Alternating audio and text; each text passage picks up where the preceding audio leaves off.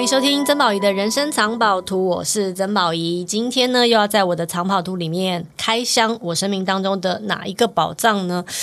呃，对，它是我生命当中一个蛮意想不到的宝藏。认识我的人都知道，其实这两年我做了一个我自己很喜欢的节目，叫做《我们回家吧》。而且呢，这个是从二零二零年疫情开始之后没多久，然后应该是年底二零二零年底的时候开始录影，然后二零二一年的时候上的。本来是网络节目，然后到了二零二一年的时候，我们又拿到了一些补助。啊，还入围了金钟奖，嗯，谢谢大家。然后同时，我们又开始拍摄第三季，于是，在二零二二年的五月、四月、四月的时候，三月第二季，第二季几月的时候上的？呃，第二季是首播什么时候？三月，三月。好，反正今天来了，你竟然已经都 都忘记了。对，那如果你有看这个节目的话呢，你会知道，呃，这个节目有一个非常重要的灵魂人物，就是我们的忙内企划。刘佳云女士，女士哦，女士啊，来这边都是宝藏啊！好，谢谢。好，刘佳云女士呢，是我，我其实我其实认识你就是为了做这个节目。我觉得我们是这节目第一次。见面就是在开那个企划会议，企划会议。对，其实，在跟他一起工作之前，我也没有面试过你，然后也没有人问我说这个企划 O 不 OK。然后呢，其实就把雷佳云就好像一副这种你就是他的，他就是你的企划，所以你就做吧的那种感觉。然后，于是我们两个的生命就成为羁绊，麻一团麻花一样 卷在一起炸了，然后再沾点糖粉，然后送给大家看了。呃，我常常会说，我在二零二零年认识两个很特别的年轻人。这两个年轻人呢，等于是改变了我生命，不管是我对年轻人的看法，或是对我自己生命的看法。一个就是我们回家吧的刘佳云，一个就是人生最大的成就是成为你自己的编辑小白。他现在也坐在我旁边，因为他也是我们 podcast 的企划。哎，他们两个世纪相认了啊！这两个人呢，其实都很年轻，二十几岁。你二八，你呢？一九九四，快二八。他还没生日啊，嗯，对，我刚生，他刚生完日，哦、对，他比你大一点点，大概大几个月那一种。大一对，我在同一年的时候认识了这两个人，然后这两个人呢就陪伴着我，应该说也催生了我生命当中很重要的两个作品，一个是影视作品，一个是文字作品。那今天我们主要聊的呢就是我们回家吧，因为呢，其实，在录音的这个同时，我们回家吧已经杀青了，我们回家吧二杀青了，对。所以今天佳云看起来神清气爽呢，一定是特别排在杀青后啊，当然要排在杀青后啊，这样才能就是有一个很正常的我，有一个比较完整的对这件事情的想法跟概念可以跟大家分享吧。对。对，好，我们回家吧是佳云的第一个节目，对，你现在只能回答 yes or no 就对了，是不是？嗯，但是你是从小就想要做跟影视有关的工作吗？从从高中，从高中，嗯。嗯。我高中加入那种就是大船的社团，然后反正就是那时候开始比较比较大量的接触，但是我我那时候比较偏是想要做戏剧的东西。其实我也没有想过最后是先做节目，然后那时候看很多电影，然后我就是一个热爱电影的影迷。那时候就看到最后，你就会，我就我觉得喜欢电影，可能也许都会想过，如果有一天换你自己来拍吧。然后我那时候就想要报考电影系，然后我爸妈就就是想。很正常的反对了，对对对，这毕竟都不是对他们生命中会出现的一个选项。你爸妈其实都是老师嘛，你姐姐也是老师嘛，对对对，就是、书香世家。是我堂姐也是老师，嗯，我就觉得我们家已经太多了，嗯，不要再多一个了，嗯，很不多元。但你念的是历史系，什么学校？国立台湾师范大学，对，还不是同一个脉络的。对，好，反正呢，呃，对你爸妈反对，可是你还是选了师大历史系。对，因为其实我觉得是。我觉得我爸妈也不是到那么硬，就是因为我那时候是学测嘛，学测你可以选一些科系去，反正就面试。然后我也有除了就是师大也有别的就是大传相关的科系是有是有去面试的。然后反正我觉得我的个性是，我如果真的很确定我要做一件事，其实我我爸妈他们也知道，他们不可能阻止得了我。所以那时候。大家可能会觉得我，哎，我去念历史系好像是妥协，可是我觉得我我其实没有妥协，我有想清楚，是因为我很喜欢电影，但老实说，我那个时候也我也不确定，就是我一定要念电影才能做电影，还是我也有机会绕回来？嗯，对。然后我觉得，然后我觉得历史，我也我又不是不能念电影才念历史，因为我也喜欢历史啊。它并不是就是一个备案这样。然后我就我那时候只想说，反正我也没想清楚。那至少我可以确定的是，就是我一定要去台北，因为台北就是比较多刺激的地方。我可以到台北的时候再好好想清楚这件事情。嗯、他是彰化园林人，对对对，嗯，非常明确的传达。对对对对对对，记得很清楚。好，所以呢，你就选择了历史系。对。于是我的我们回家把这个节目，我请了一个历史系的。企划用研究历史的方式，在研究来宾的生命历史，跟研究土地的，对对，就是我知道，你知道佳云的资料收集之齐全啊，你知道他有多用心吗？他仿佛是像侦探一样的。就是把一个来宾翻来覆去的学习，而且是很认真的资料，就是那我就心想说，这些资料到底是从哪里来？当然 Google 都有，可是他都还看完了，然后非常仔细的把重点截取给我，因为他也知道主持人没有那么多时间把所有东西都看一遍，所以他会告诉你说，比方说这个影像，你可能就是看啊呃第五十八分钟他开始讲什么什么什么之类，然后呢，啊只要这个只要看这个了，然后这个这整段都是硬货，建议你从头看到尾，或这段啊这段其实你只要两倍速看就可以了，就类似这种东西，然后他。会截取他觉得这个人的生命脉络当中很重要的一个主轴，然后再回加入回家的这个元素，然后成为我们这一集的企划。我我我这样理解算是比较清楚的知分析你在做什么了吧？对，你应该是全世界最理解我的努力的人，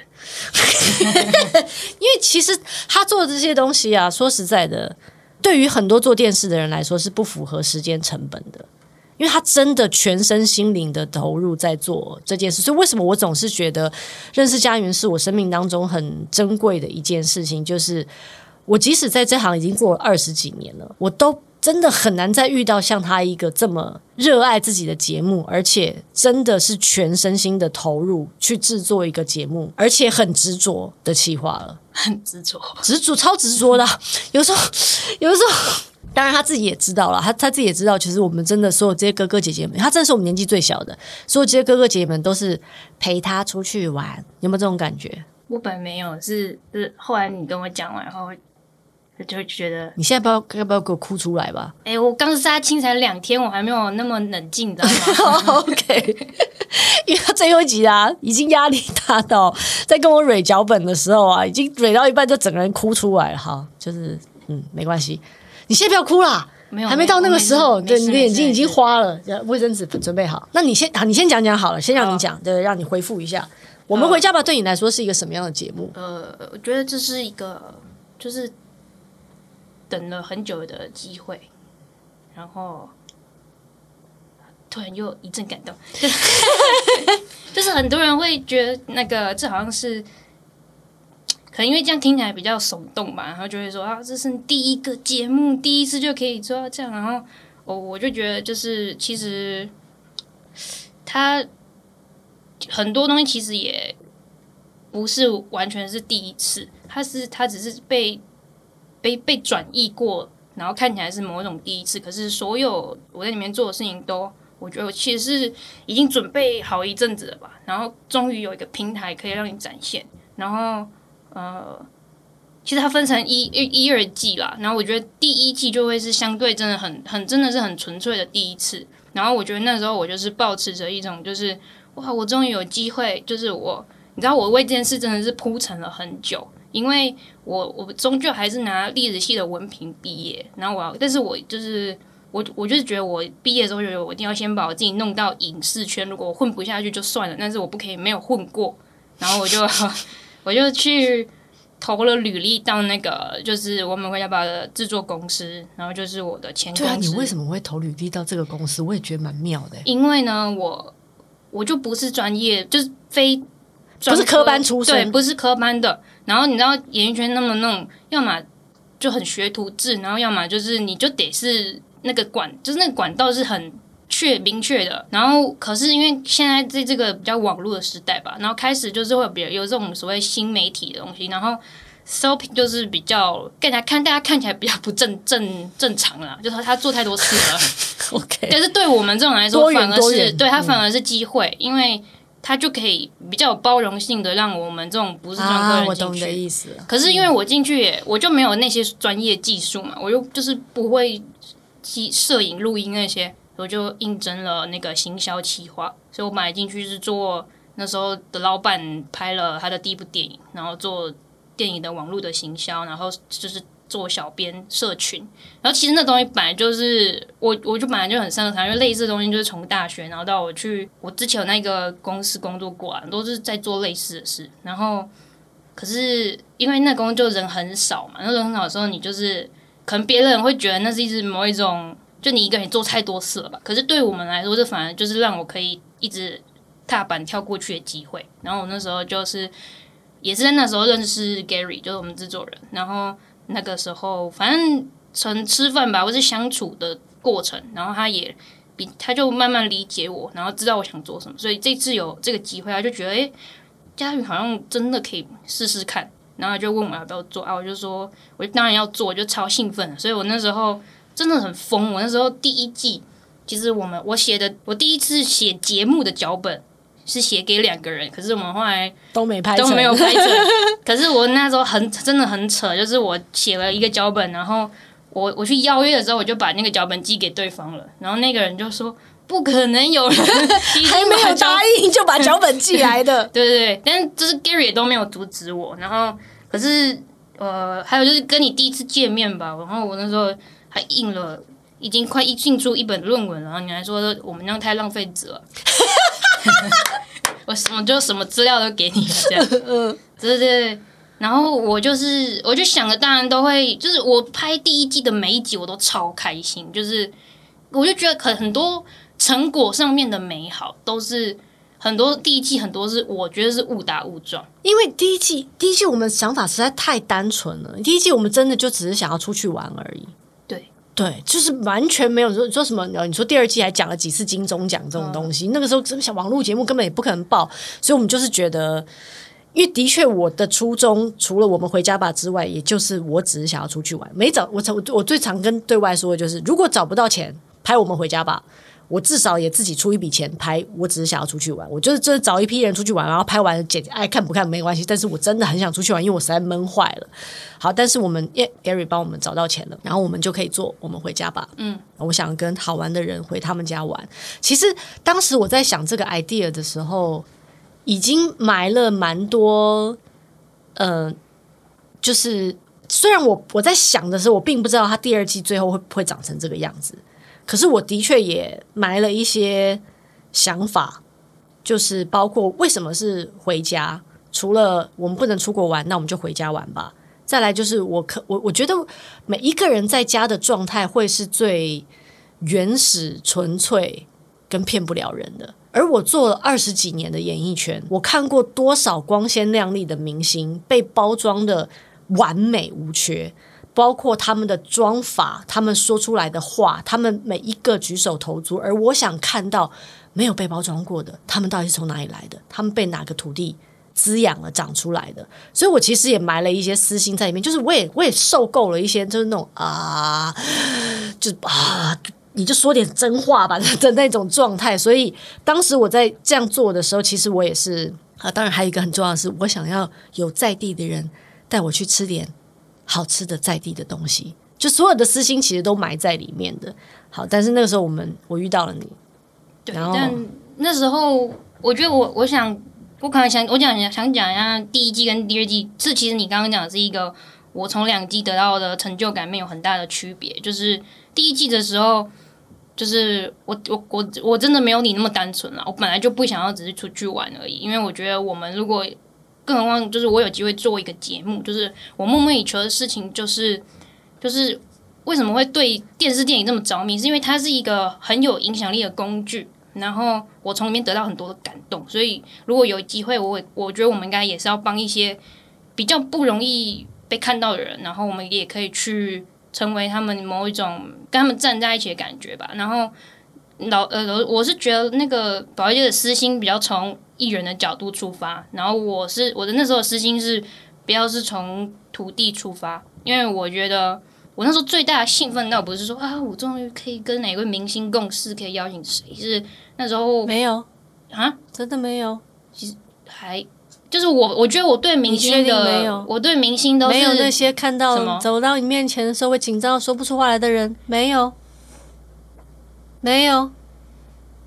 可他这样讲第一季吗？就是 OK，好，你再讲第一季。OK，我在讲第一季啦。对啊，我觉得我对那个很多艺人的爱都是来自于对他们做完功课以后的理解。他真心爱着这些人，真心爱着。然后徒弟的部分是因为。很多很也有很多节目也很用心的去报道徒弟的东西，可是有时候可能真的太可能说的角度吧，然后又没有明星作为这种入口，然后我就觉得我们有很大的着力点是来自，因为你们也真的是去玩，我们也真的是去玩，所以我们很开心的去玩，可是我们又可以偷渡一些在地方上很认真生活的人，因为我觉得我们的节目是叫我们回家吧，可是很多。回很多明星的回家，可能也许真的是从我们节目开始吧，才能让他看到一下他家真的跟他可能变得更更好了，或是更他很多没有没有意识到的东西。可是有一些人，他们是我们的前辈，他们很早很早就回家。然后我觉得我们从这些人，就是他们可能是真的很最需要被尊敬的人，因为节目拍完我也就走了。可是那些人都一直在地方里面，对，所以我。我有特别想拍这项的人了，那时候的私心。然后第二季很大的成就感是，其实我第一季还是处于一个，就是一个新生儿，现在想法很多，可是我又没有那么有自信。我想说，我就这么菜，就是，诶、就想要先观察前辈怎么做事。可是到第二季，就是因为你很了解这个团队，可以可以走更远了。然后我就真的是觉得有很多议题或是更深的东西我们可以去谈了。然后，可是就是呃。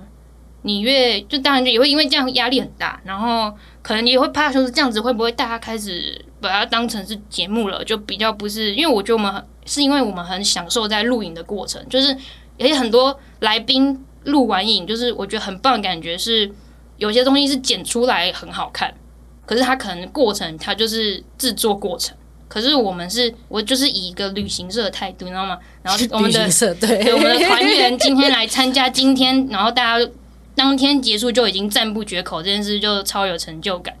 然后到整个拍完也是，就是可是你还是终究还是得那个成品出来的时候，就突然就是有一种，或是也是，或是当下来，就是比如说宝爷问到了什么，然后对方说了什么，然后就是那种很京剧的东西，它就是一个 moment 一出现，然后你就会觉得就是，不管你事前功课做再怎么多，你可能也都想过大大概这集会长什么样子，可是它就是那个 moment 真的发生的时候。你就会觉得第二季就是我们太屌了吧？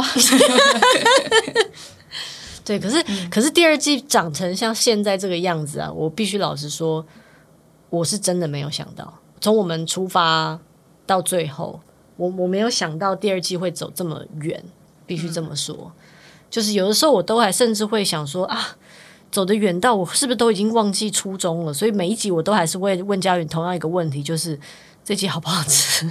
不能忘记初衷啊！对啊，可是我也必须要说，有些嘉宾真的是我们始料未及，嗯，得到的很珍贵的宝藏。所以我我常常会说，我真的很谢谢这些愿意带我们回家的朋友，不管那个回家的程度有多深入，有没有拍到他们的家人，有没有拍到那个家长什么样，但是某程度上，我觉得其实他们都已经愿意让我们再更靠近他一点。然后，而有些敞开是我觉得我无法想象的感谢，就是那种敞开是我有时候会想要从就是跪下来的那种，就是为什么你可以这么相信我们，然后把这么珍贵的话或者是珍贵的体悟留给我们，然后那个是我当我遇到这种事情的时候，其实我压力有时候会变得很大，嗯，就是我会觉得，我觉得我们两个都是啊，我们两个都曾经走过那种绝对不能辜负。所以要好好剪，然后大家带我们看到，我们看懂。如果这样，那么就是我们不能辜负别人托付给我们的故事。就是我们两个其实反复在这件事情上来来去去的自我折磨了蛮长的时间，到现在好不容易才到了尾声。以至于你知道那天录最后一集的时候，你知道录最后一天我有多开心？对，你大概每每两分钟就会说一次，我好爽。就是我这最后我这是在路上自己跳舞哎、欸。就开心到我可以在路上根本不管别人有没有在看我，我自己在那边跳舞，然后远离得远远的，麦麦拆掉，我就开始唱歌，就是觉得太开心了。因为我有没有承担那个期待，就是那个期待其实是会越来越重的，对，对不对？对，就不管是你对自己的期待，或是你觉得别人对你的期待，是越来越重的，所以那个压力也会变得越来越大。可是我实在不愿意，因为有了这些期待跟压力，就忘记了它依然是一件很棒、很好玩的事。就如果我们自己都觉得不好玩，我们怎么能够鼓励大家走上回家这条路？就如果每一集都这样，对不起，都是我的错。每一集都哭哭啼啼的话，大家觉得嗯，回家的路真的好可怜哦。我还是先不要回去吧。但如果每次回去，我们都耶，好开心哟吼，回家了。就其实你会鼓励大家用一种更正面的态度去往回头看那个支持你的土地跟支持过你的那些人的那种感觉。我是这样想啊，我这样想。所以如果还有下一期的话，东西还是要好吃。对，我现在都会。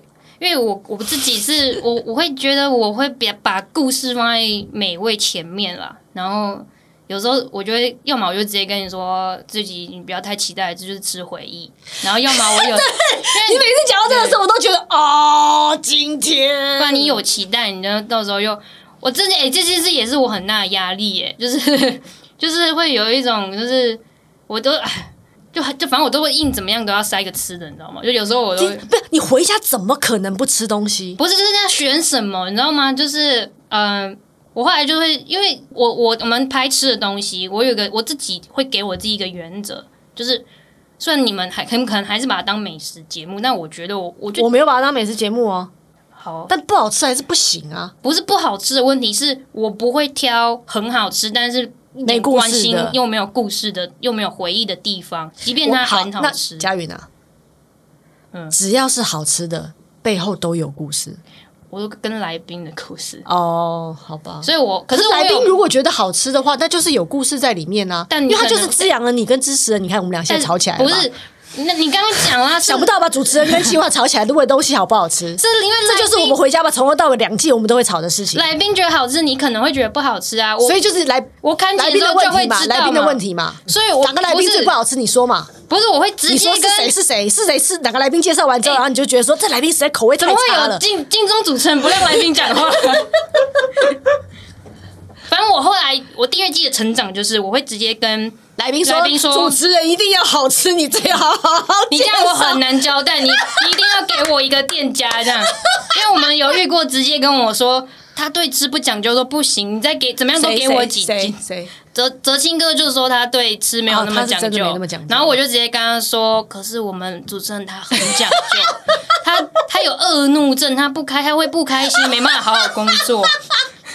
对不起，这段实在太好笑了。”对，我有恶怒症，我是那种一恶脾气就会变很差。你有看过《全民公敌》吧？Gene Hack，Gene Hackman 是 Gene Hackman 吗？应该是吧。他就是在威尔史密斯旁边一定要吃点甜的东西。Oh. 我没有一定要吃甜的，但是饿的时候不行，没办法，真的真的。所以你知道我。我到我我到后面压力的大，然后什么 moment 都可都可以乱哭，真的不是没有理由。我从前期到后置，然后中间怎么连主持人都要一直来烦我这个问题？什么叫勿忘初衷？我没有忘啊，我所以我说提我提醒你嘛，我也没忘啊。对对对对，但是但是你不觉得好？老实说，因为我们那天我们拍完最后一集那天晚上吃的杀青酒嘛，嗯，你有没有发现，其实我们在聊我们在聊这两季，就所有工作人员在聊这两季的时候，多多少少都还是会聊到我们吃过最好吃的东西。然后每次去外面演讲还是访问干嘛，大家问的第一题都是哪一集的东西最好吃？所以你不觉得食物跟味道就是连接大家记忆一个很好的管道吗？我我没有否认这件事，对。但因为你知道我是天秤座，你们太加强那件事的时候，我就会有一点想要提醒。我月亮也是天平，我为什么会一直提醒你？就是因为其实你已经偏向另外一边了，所以我才会提醒你该回来一点点。那我也是提醒你一下，我其实也没有忘记。所以我们俩就相爱相杀嘛，对不对？对，这两季差不多，差不多。好。谢谢大家就听到我们两个在吵，这就是一个跷跷板了。好，但是呢，我必须要说，这个节目如果他我们真的是在贯彻佳云的某种意志啊，有些地方很难去的，我们就去了。然后有些故事，因为基本上都是他做的 research，他写完 rundown，然后都大家就陪着他走一遭。而那些故事，他觉得珍贵的，我们都会非常珍贵的。好好的捧在手掌心上，然后确定每一个人都明白，然后都有好把它好好的拍下来，再传递给观众。所以其实我们都是在帮你打工的。诶，我们都在帮台湾打工了。哎呦，好会讲话！你突然把台湾这个 big boss 讲出来，这个我是该怎么说？对，因为我没有钱发给你，但我们都收到台湾的情书了啦。是我们写给台湾的情书吧？他应该有回写给我们吧？其实我们收超多的，我们不是单恋啊，我们真的收超多台湾的情书的。像你看，我们、嗯、我们拍我们拍这两季。基本上天气有好到爆炸，嗯，然后有下雨也是下的很有意境的，对，就那一整集下到我都觉得，因为我们我们现在可以剧透吧。可以，因为已经播，应该这个什么时候要播？要应该已经播了。好，没关系，下个月就播了，反正就差不多应该已经播了。嗯，然后其实就哲青的那一集，嗯，哲青的高雄，我们两季没有下过这么大的雨。或许应该说，我去高雄去了这么多年，没有看过高雄下这么大的雨，而且下一整天没有那么冷过。过年十二月一月的高雄都没有那么冷过。那天晚上，那天不要那天吧，那那一一整天我都觉得高雄冷飕飕。可是它就很符合我们那一集。的某一些心情，然后最后最后一集唐老师，嗯，其实我们在拍唐老师的前后都在下雨，嗯，然后那天就出了大太阳，就是有你知道有些时候我都觉得老天爷很老天爷是我们的制片之一。对，他很想参与，他会自己发帮我们发通告。哎，这时候给你给你一群飞鸟这样啊！对对对对对对对对对对，或者是说啊，这个时候这时候来点夕阳吧，或者这时候来点日出吧，或者是哦不拍日出不拍夕阳，好那就随便哦那种感觉。对，然后这时候请你们迟到一下吧。哎，讲到迟到，相信大家都有不知道，如果你有看的话，请再回看一下蔡昌宪的共聊那一集，像中邪似的，我们共有两位工作人员同时睡过头。同时哦，就是你这样睡，而且因为这件事情如果发生在，比方说我们要去中南部，其实大家都在旅馆里面，也就没差了，因为旁边可能同一个房间会有别人嘛，你也不可能睡过头。然后再就是，就算睡过头，不过就是楼下嘛。可是共聊，因为我们大家都住台北，所以我们是 call 那个通告是到，比方说到导演的工作室，没出现的这两个人，而这两个人到底是谁呢？是谁这么大逆不道，做节目竟然会睡过头呢？谁呢？时间很有限，你要不要继续聊？我们今天要录两集，一个就是佳宇，还有另外一个摄影师啊，鬼哥。可是你知道那一那那一次发生的时候，我真的我真心觉得太妙，是因为如果今天只有一个人迟到，他可能是十恶不赦的罪；但是两个人迟到，那就是综艺节目怎么瞧都瞧不出来的梗了。所以那一集我其实回看了很多次，就是觉得 我怎么那么开心。我录节目录二十几年，没有看过两个主要的工作人员迟到，而且还要这到了之后还跟大家跪下来那种好精彩的画面。你应该常回看吧？我完全不敢看那一段。你爸妈有看吗？我也不敢跟他们聊这一段。哎，你爸妈喜欢我们节目吗？他们，我觉得他们，他们有点奇怪，就是他们每次给的评语都不是我在粉砖上面会看到的那种。我都不知道他们到底在看什么，但是他们就反正他们也看得很快乐。比方说，他粉砖的评语大概是哪一些？就一定是很针对内容的，就哇，谢谢你们让我看到那个，我都没有在这个别的节目看过这个来宾这样的一面。然后啊，我看完之后还想去哪里哪里这样。然后我爸很扯，他都播了五六集，他一直问我姐说：“妹妹为什么有干爹？他干爹到底是谁？” 我就觉得哦。哎，爸爸的真心啊，爸爸的真心啊，因为爸爸可能对于这这这担心女儿在外面被骗，你知道吗？而且他怎么可能会有干爹？对，他就是我爸，在他的自己的世界里面啊。啊，刘爸爸，你知道在影视圈呢，我们在讲干爹，其实就是赞助商。OK，赞助商有 sponsor 我们节目的。呃，所以我们有时候我们必须要在节目里面谢谢赞助商，因为如果没有他们赞助，其实我们没有经费，你女儿就没有收入，没有薪水了。所以那是干爹的意思，你也不不跟他解释哦。呃，我就我姐在家，我姐就会跟他讲啊，然后他下次可能又忘记吧，然后我姐又跟我讲，我就觉得很好笑。所以他真的很 care 干爹这件事，哎，他真的觉得你在外面被包养哦？没有吧？我我不知道哎，因为就是哎，有可能我该跟他跟他聊一下。因为我们家的人，我跟我爸妈不是那种我们不会拥抱，或是很常说我们有多在乎对方，就是那种我们我我我认识的所有像我们这种就是北漂的朋友的小孩，然后大部分他们都是很常跟爸爸妈妈打电话，然后我爸跟我妈从来不打电话给我，就真的就完全就就算有很重要的事哦，可能也是我姐帮忙打电话，然后他们就会很羡慕我，因为我我我的我的那个。朋友们都是有一点不喜欢被绑住吧。然后我本来，可是我我我很奇怪，我想说啊，你爸妈好关心你哦，我们家都没有关心我。我回家的时候，他们都一直在讲他们学生的事情，就是在一个我很想被关心，可是我其实我老讲我也没有主动问他们。可是后来又觉得其实这样也很好，因为他们也不管我。嗯，但是就会担心你在外面有干爹。嗯、对对对，就就是我我我很谢谢我姐啦，我姐是一个桥梁。嗯，那、啊、你姐喜欢我们节目吗？她很她很喜欢，她呃，因为我姐我我她很懂我要做什么吧，然后我们我们在乎的事情也蛮像的。嗯，她就是一个很精准的回家把 TA 就是长那个样子。我们要做什么？我们要做什么？嗯，我觉得我们我们一方面我们乐在其中，可是我觉得这个团队就是大家可以相处的这么融洽，是因为我觉得大家都是我们大家都不是很自私的人，然后呃，那个包容不只是对你身边的这些队友，还包括就是我们认识的这一路上，还有你对土地，因为它会相对变成是你会你会关心我做这个节目，呃。我们有没有帮我们拍到的人？他可能代表就是他，他可能是一个人，可是他背后代表还有很多观众，跟他刚刚有类似的经历，或是或是很多人会说你们好像拍了很多很多族群。当然，我们就我们也是希望，我们那时候其实这件事情是我们讨论过的嘛，就是我们希望我们嘉宾的名单是一个比较广泛的光谱，然后台湾有什么样的人，我们就去拍，然后这节目。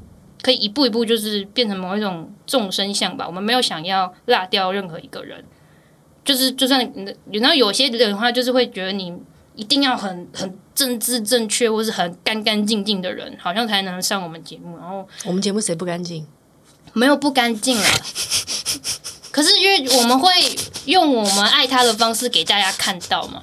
你为什么一直想挖坑给我跳？因为我觉得很好玩啊，平常没办法这样做啊。好，所以我们节目就是想要呈现台湾的众生相，有我觉得这是蛮大的一部分吧。嗯，嗯，我自己啦，嗯，我也没有访问过其他人，可是我觉得大家都，我他大家会为这件事努力努力。嗯，嗯，我我是蛮蛮认真的认同，我们真的都为这件事情很努力。